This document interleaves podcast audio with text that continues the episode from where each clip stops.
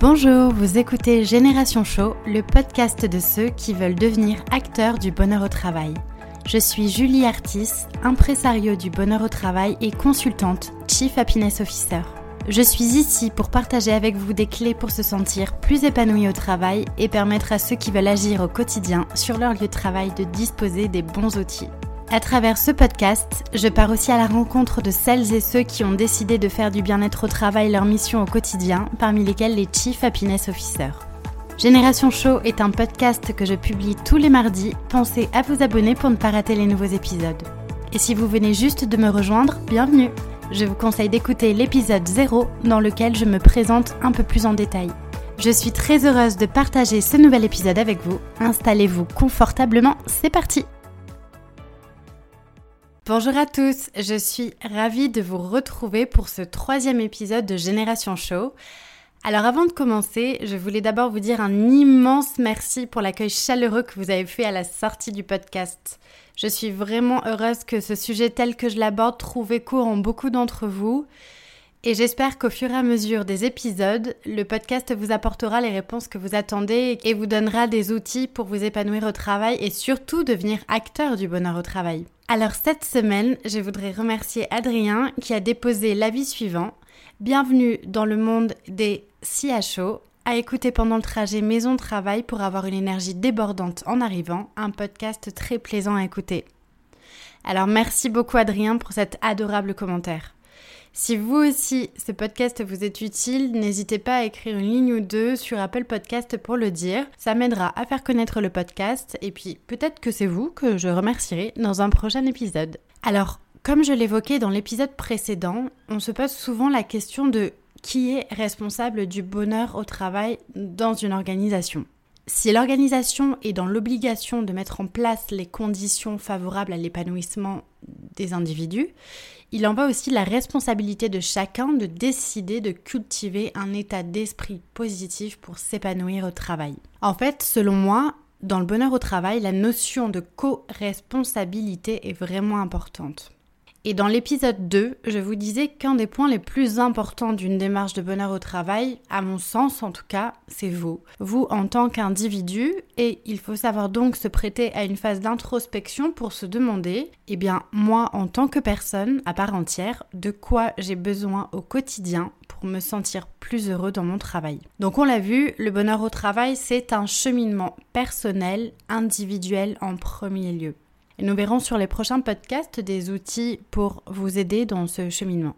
Mais le bonheur au travail, c'est aussi un cheminement collectif qui concerne l'organisation dans sa globalité.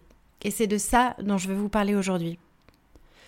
Alors le but d'une entreprise, c'est d'être performante. Elle doit être compétitive sur son marché, générer un certain chiffre d'affaires, etc. Et elle doit donc avoir en son sein des personnes, des collaborateurs qui vont être performants et productifs et qui assurent le bon fonctionnement de l'organisation. On est tous d'accord avec ça. Sauf que je ne pense pas que vous, comme moi, on se lève le matin en se disant Chouette, une nouvelle journée où je vais pouvoir être plus productive et contribuer à la performance de mon entreprise. Wouhou En revanche, ce qu'on peut se dire, c'est plutôt qu'on va essayer de passer la meilleure journée possible. Alors, il est essentiel que les entreprises et les organisations comprennent cet enjeu du bien-être au travail et surtout comprennent et maîtrisent les mécanismes sous-jacents du bien-être des individus afin de pouvoir créer les conditions nécessaires et optimales à l'épanouissement de ces individus. Et c'est en cela que, au-delà du cheminement individuel, il y a aussi un cheminement collectif dans, dans cette notion du bonheur au travail. Et donc, il y a une notion extrêmement importante que j'aimerais soulever aujourd'hui, au-delà de cette notion de co-responsabilité, qui appartient donc à l'individu et à l'entreprise, il y a aussi la notion très importante de co-construction. Les détracteurs du bonheur au travail se gargarisent de parler d'injonction du bonheur au travail, de happy washing, de lavage de cerveau des salariés au profit de l'entreprise et j'en passe. Mais remettons bien les choses dans leur contexte. Le bonheur au travail n'est pas quelque chose qui se décrète, il n'est pas quelque chose qui s'impose dans les organisations, il se co-construit et cette notion de co-construction est essentielle. Et comme prérequis, il doit y avoir une démarche authentique et sincère qui va être portée par la direction de l'organisation en question. Le problème, c'est que beaucoup d'organisations connaissent mal les leviers du bonheur au travail et l'utilisent à des fins marketing qui galvaudent le terme de bonheur au travail et mettent en avant des solutions superficielles que moi j'appelle des patchs, hein, concrètement, tels que le baby-foot, les paniers de fruits frais ou encore organiser des after-work. Et limiter le bonheur au travail à ça, moi ça me fait tressaillir, ça me fait bondir en toute honnêteté. Parce que oui, c'est bien d'organiser des parties de baby-foot, mais ça n'est pas le cœur du sujet. Et c'est d'ailleurs l'une des raisons pour lesquelles j'ai voulu créer ce podcast, c'est pour remettre les pendules à l'heure et montrer que le bonheur au travail est un vrai sujet et pas seulement des patchs superficiels qu'on pose au sein de l'organisation. On y reviendra. Alors, le terme bonheur au travail est en soi un terme qui rend frileux beaucoup de gens, et je peux le comprendre. Comme je l'évoquais dans mon premier podcast, au final, bien-être au travail, qualité de vie travail, bonheur au travail, pour moi, vraiment, le vrai débat n'est pas la terminologie employée, mais surtout quelles sont les solutions qui sont mises en place derrière pour contribuer à l'épanouissement des individus dans une organisation. Et il est intéressant de noter que quand on parle de bonheur ou de bien-être au travail, on se retrouve très souvent face à plusieurs types de résistances dans les organisations. Une des premières résistances, ça va être l'ancrage des certitudes. En fait, je m'explique, on a tellement été habitué à une certaine réalité, à un certain fonctionnement des organisations, à une certaine façon de voir les choses, qu'on est persuadé qu'aujourd'hui, les entreprises telles qu'elles sont ont la meilleure façon pour fonctionner. On pense qu'il est normal qu'une entreprise ait un système pyramidal avec une hiérarchie bien installée, des managers et des personnes qui exécutent les ordres, etc. Nous avons tous travaillé dans ce genre de système, ou nous travaillons dans ce genre de système, mais pourquoi ne pourrions-nous pas dire que ce système est dépassé? Alors heureusement, certains se sont posé la question, et c'est comme ça qu'a commencé à émerger le modèle des entreprises libérées. Mais ça, c'est un autre sujet que nous aborderons plus tard. En tout cas, avoir des certitudes bien ancrées qu'une organisation doit fonctionner d'une façon et pas d'une autre, est une première forme de résistance que l'on observe quand on parle de bonheur au travail. La deuxième forme de résistance, c'est la peur du changement. Alors, il y a un adage que j'aime beaucoup qui est le suivant. On a souvent peur du changement, c'est pourtant la seule constante dans nos vies. Provoqué ou subi, le changement advient toujours, alors autant le choisir. Je pense que tout est dit. Autant décider de choisir le changement et de faire évoluer les entreprises parce que de toute façon, elles évolueront. Alors autant se tourner et s'intéresser à des démarches de bien-être dans les entreprises. Les organisations sont en train d'évoluer, c'est indéniable, c'est impératif même, surtout avec l'arrivée des nouvelles générations. Je vous en parlais dans le, dans le podcast d'introduction. Aussi, il est nécessaire d'accompagner les organisations à cette transformation qui remet l'humain en lui donnant les arguments positifs de ce changement à tendre vers l'entreprise heureuse.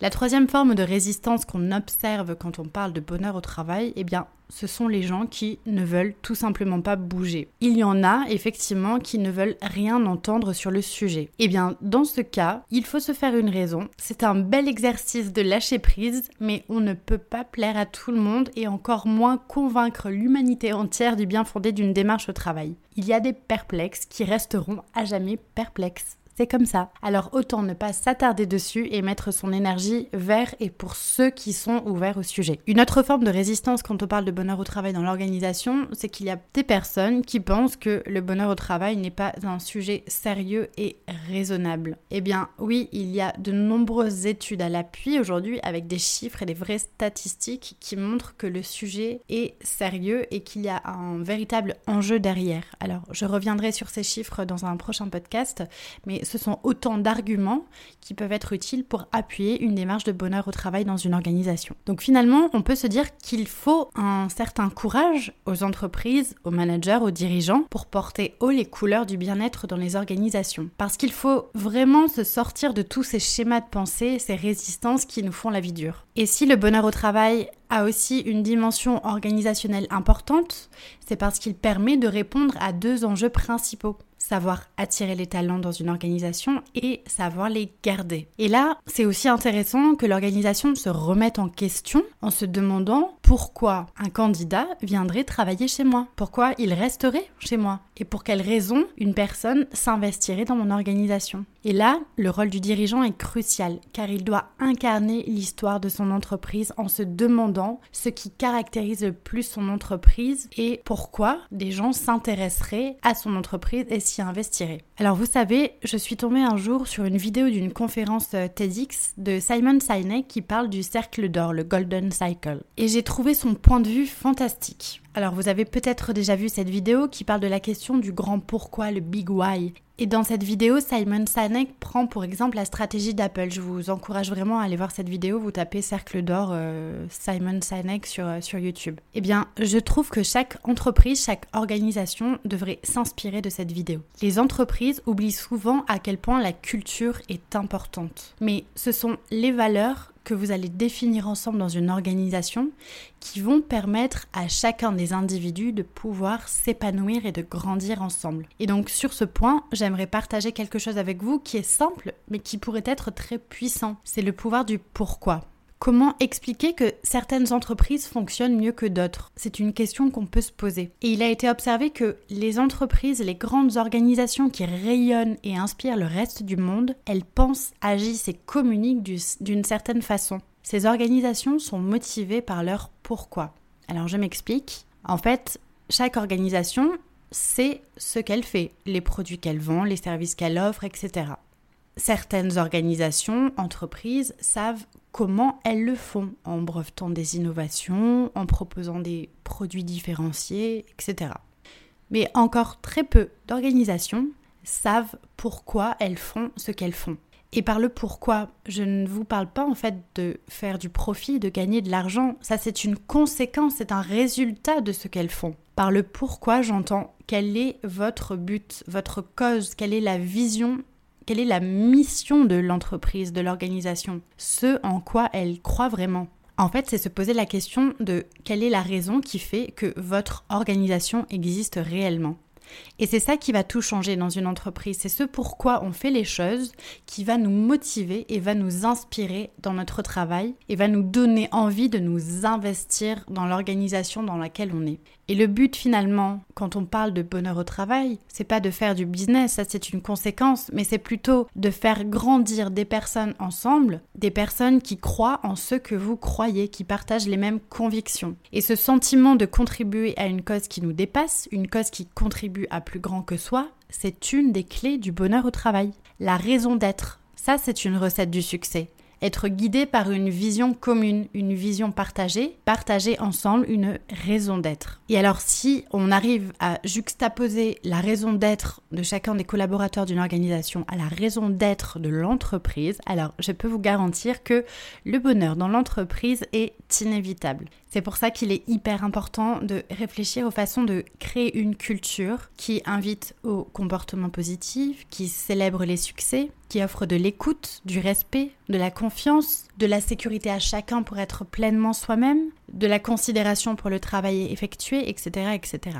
Alors, on reviendra un peu plus tard sur les leviers qui permettent d'agir euh, sur l'épanouissement des individus dans une organisation. Sachez en tout cas qu'ils sont nombreux. Je vous parlerai dans un prochain podcast des, notamment des 12 grands déterminants du bonheur au travail qu'a établi euh, la Fabrique Spinoza, qui est un think tank du bonheur citoyen qui travaille sur cette question de bonheur au travail. Elle a déterminé 12 grands déterminants. Alors je peux vous les citer rapidement. Ils concernent les conditions de travail, le management, l'organisation du travail, la rémunération, les relations sociales, la gouvernance, la relation à la vie privée, la nature du travail, la sécurité de l'emploi, l'éthique, les valeurs la relation au temps, etc. Donc chacun de ces axes constitue à lui seul une piste d'action pour une mutation positive et profonde des organisations.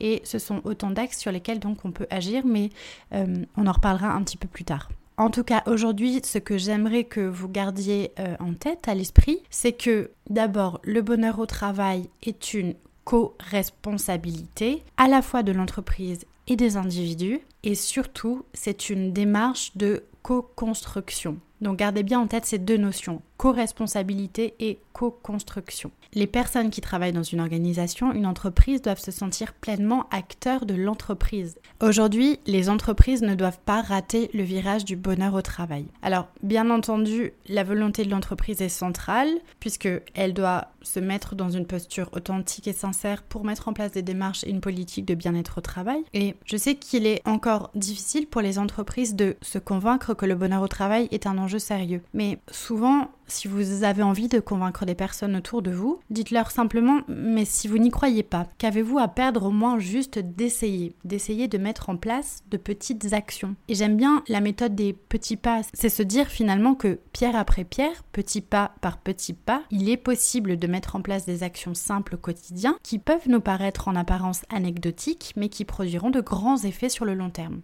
Et nous verrons dans le prochain podcast comment une personne ambassadrice du bonheur au travail peut contribuer nettement à la mise en place d'une démarche de bonheur au travail dans une organisation. Si vous êtes toujours là, encore un grand merci pour votre écoute et je vous dis à très bientôt pour un prochain podcast.